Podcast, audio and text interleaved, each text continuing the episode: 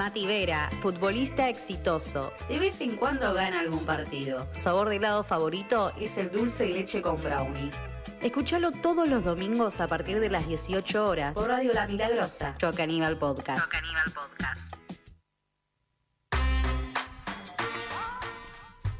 Bueno, bueno, bueno, en esta segunda editorial del segundo capítulo de Yo Caníbal, eh, acaban de escuchar la presentación de Mati. eh, no va a ser esta editorial Mati. eh, Pasa que es la otra editorial. el- se pasó el separador de mate y la editorial es la de Mati. Un error de producción acá del compañero Josías Six. Otra vez. Así que por defecto voy a hacer la segunda editorial yo. Eh, bueno, nada, como siempre me pasa, no sé de qué mierda hablar en la radio. Nunca sé de qué hablar. Eh, Siete días tiene para pensar de qué hablar. La, la terminé en el auto, la editorial de transcribirla, eh, para que me quede prolijo y demás. Eh, O una persona encanta- transfóbica va a escuchar que dijiste transcribirla y se va a enojar.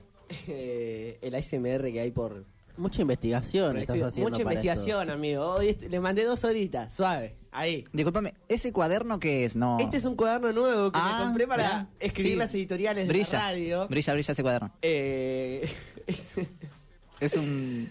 es un cuaderno normal, Claro. caco, anillado. de- eh, ¿Magia tranquilo. tiene algo de magia mística? No, tiene un hermoso paisaje. Ah, mira. Ahí está. Tiene Es un paisaje. que es- hace- me encanta, tipo, la gente de Spotify mandándole eh, 15 adelantando segundos de más. todo. A ver cuando dejamos hablar boludeces. Eh, es un chabón que saca fotos. eh, todas estas las sacó él por el mundo. Dice que su pasión es viajar. Ah, claro. Eh, y se ve que esta marca, eh, América, Y bueno, tiene que viajar y sacar fotos el hijo de puta, que le, le- le remolesta, pero su pasión es una viajar. paja, pobre chabón. Pero bueno, hoy no vamos a hablar eh, ni de este chabón que saca fotos, ni de mi cuaderno. Vamos a hablar de lo que está escrito en mi cuaderno. ¿Y ¿En qué? qué es lo que está escrito? Eh, ¿La causa de los cuadernos? buena, buena editorial, Ángel, ¿eh? Buena editorial. Eh, no, gente, hoy. ¿Hoy qué día es, Caco? Hoy que estamos, 26 de abril. Así es. Bueno, el pasado 22 de abril. 25. se- bueno, el- igualmente el pasado 22 de abril, hace algunos días nada más, se cumplieron 36 años del juicio a las juntas. El juicio a las juntas, ya sabemos, No, no sé. eh, es el, un decreto que hace Raúl Alfonsín para hacerle juicio a las juntas militares que nos estuvieron eh, gobernando desde el periodo del 76 al 82 en la última dictadura cívico-militar. Ok. Eh, entonces de ahí se me fueron dando varias ideas así y no sé, medio no sé cómo la verdad, pero terminé haciendo lo que voy a contarles ahora. Lo que yo voy a pasar a hacer es hacer como una línea de tiempo eh, desde ese 22 de abril de 1985 hasta eh, estos días. Eh, Ok. Hasta las cosas más recientes vamos a ir pasando por varias cosas.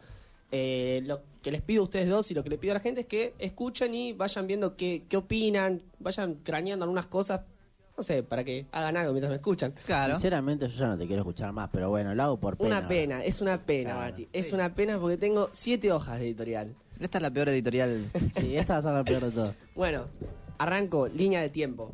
Eh, bueno, ya lo dije, 22 de abril de 1985, Raúl Alfonsín decreta el juicio a las juntas militares. Perfecto, bien ahí, Raúl Alfonsín, Claro. activa, punchi, punchi. Eh, Te lo había prometido en campaña también igual. eh.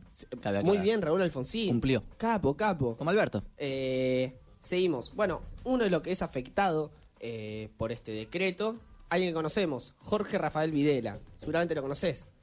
Una Eh, cara de Jorge. Una cara de Jorge, el verdadero.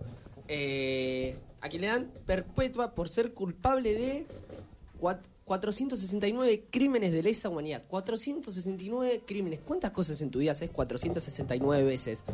Eh, bueno, este chabón, Jorge Rafael Videla, hizo 469 crímenes, de los cuales 66 fueron homicidios, 306 fueron secuestros, 97 torturas y 26 fueron robos. Eh, No los que se quedan chicos igual. Claro, esto estamos hablando, me, me hacía acordar al aborto. ¿Cuántos abortos hay? No sé, si legal, nadie lleva el conteo. Claro. Eh, no sé, el ACMR me encanta. Es una cosa de locos. Eh, bueno, siguiendo, te dije, en 1985, eh, casi digo Rafael Videla, eh, Raúl Alfonsín de- decreta el juicio a las juntas. En 1986 decreta la ley de obediencia y punto final. ¿Qué es esto? Obediencia de vida. De obediencia y punto final. Obediencia de vida. Eh, este decreto que hace paraliza todo lo que había arrancado del otro decreto paraliza totalmente los, eh, las causas judiciales ¿Arrugó? Claro, arrugó, pero volvió para atrás. O sea, con un decreto fue para adelante y Claro. con el otro volvió para atrás. Como Alberto con, al- con Vicentín. ¿O algo Algo así? parecido, pero mucho peor. Mucho peor, mucho peor, mucho peor. Entonces, algo que ya habíamos logrado en 1985 lo volvemos para atrás en 1986. Pero qué, ¿por qué se vuelve para atrás? ¿Qué, qué eran esas leyes? ¿Qué pasó? Eh, O sea, obediencia de vida y punto final. O sea, ¿qué pasó? O sea, me decís, sí, Alfonsín sacó la ley de obediencia de vida y punto final. Volvemos para atrás. ¿Por qué? No, la verdad, que, ¿por qué? ¿Te lo digo? No, sí, decilo. Ok, decilo. vuelven para atrás porque la ley de obediencia de vida lo que decía es que todos los militares que estaban respondiendo órdenes de un superior no tenían que ser juzgados. Y el punto final era que vos tenías un límite para denunciar. Es decir, si pasaban creo que 3, 4 años, ya tu denuncia no era válida. Interesante, Porque Caco. proscribía. La, la, la cosa proscribía. Todas movidas tipo que no son racionales, Pero- pero se hacían. O sea, imaginemos, ¿no? Que hay personas que hasta ahora no, no se animan a contar lo que vivieron en la dictadura. Imagínate con, con Claro. ese periodo. Eh, perfecto. Sigo con esta línea de tiempo. Eh, en, 1990, en 1990, Menem, mediante otro decreto, le da el indulto a los militares. ¿Qué es un indulto? Lo tengo escrito, Caco. Qué bueno, Lo tengo Mati. escrito. El indulto es la extinción de las responsabilidades penales. ¿Qué pasa? Supone el perdón de estos. Es decir, los perdonamos. Claro. Pero esto no quiere decir que ya no son culpables. Ustedes son culpables, o sea, ustedes cometieron 469 crímenes. 66 homicidios, 306 secuestros, 97 torturas y 26 robos. Pero igual los perdonamos. Eu, Caco. ¿Quién no Claro. se equivoca en la vida? Sí, un error. Mati, ¿quién no se equivoca en la vida? ¿Quién no mató 400 personas? Dale, Tranquilo, boludo. suave, rey. Ahí, tranca. Claro, ¿no? ¿Quién, quién no hizo 400 crímenes en su Pobre vida? Videla, boludo. ¿Cómo Sí. no lo van a perdonar? Bueno, Es Jorge, Hay que boludo. entenderlo, hay que entenderlo. lo perdonamos, lo perdonamos. Claro, lo perdonamos, sí, ya Menem fue. lo perdonó. No ¿Listo? sé si yo, pero Menem lo perdonó. Listo, vamos, Menem. Menem con el indulto de 1990 Menem! eh, le da el perdón a los genocidas. Eh, ta, ta, ta, ta, ta, me pierdo. Este, ¿Vieron este decreto que yo les había contado de Alfonsín que les explicó Caco de 1986? El- la ley de obediencia de vida. Punto final. Es, eh, esta ley perdura hasta que llegó Néstor en 2003. O sea, por todo esa... Desde el 89 hasta el 2003. Así es, no, no se siguieron juzgando a los militares por las cosas que ya se los habían juzgado en este primer decreto que era eh, el, El de juicio a el juicio a las juntas. Sí se los juzgó por otras cosas que pudieron comprobar las abuelas de Plaza de Mayo, que era el robo sistemático de bebés. Eh, pero es decir, que desde 1989 hasta el 2003, a estos hijos de puta no los juzgó nadie. Con toda la impunidad del mundo podían caminar por Cabe la calle. aclarar igual, Mate, también que los juicios de las madres, eh, de las abuelas, perdón, de lo- los nietos, no, no tenían condena firme. Era todo como Simbólico. simbólico, sí. una cortina. Pero es que todo era un ida y vuelta. Claro. Todo era un ida y vuelta. Eh, entonces, bueno, Jorge Rafael Viera tira un datito, muere en 2013, si no me equivoco, sí, 2013, Ujú. eh, en, un, en el inodoro, en cárcel común, ahí, Cagando. cagando. Hijo de remil puta. Hijo de Remil Jorge. Eh, nada, entonces vamos viendo como un va y ven de que hacemos pero no hacemos. Pero perdón, igual. No, no, me perdí ahí, Mate. Te pregunto. Quedé en, en que eh, no se estaba juzgando nada. ¿Cómo llegamos a que Videla se muere preso? Bueno, Néstor, eh, eh, para, ¿cómo sería? Eh, Radiólogo. claro, vuelve, a- vuelve y pone esto que se los empieza a juzgar de vuelta. Claro. Eh, Elimina las da- leyes de Alfonsín Claro. y el indulto de Menem. Eh, ¿Qué pasa? Bueno, Videla estuvo desde el 98 hasta el 2000 y pico, no me acuerdo bien qué año, en cárcel en su casa, ahí. Claro. Estaba preso, pero en su casa. Chill. Eh, bueno, desde el 2007, si no me equivoco, hasta que se murió en cárcel común, como tienen que estar todos los genocidas. Eh, nada, y muere cagando. Eso, la verdad, eso me parece la justicia social a mí. Ah, Eh, graficada. muy bien. Justicia social graficada me parece eso. Eh, y después la verdad que no encontré muchos datos eh, a partir de esto que contaba, desde Néstor hasta el 2017. 2017, ¿quién gobernaba? ¿Alguien lo sabe? Mauricio Macri. Mauricio Macri, muy bien, Mati. Eh, ah, Macri, es verdad. y Caco, nosotros tres nacimos en el 2003. eh, uh, eh, Y la verdad que la memoria, o sea, siempre fue algo presente para nosotros. Obvio. Eh, nunca fue algo que con lo que se pueda debatir. Nunca fue algo que, bueno, podemos dudar si está bien, si está mal. Nunca pasamos esto de que un presidente decreta el juicio a las juntas y después decreta la ley de obediencia y al final. eh, eso nunca nos pasó, por suerte. Por suerte, habíamos hecho un avance. ¿Qué pasa? Llega el macrismo en 2017. eh, los jueces Sí. Quieren poner el 2 por 1 ¿Querés que te cuente qué es el 2 por 1 Caco, Mati, Por favor, a la por gente que nos favor. escucha?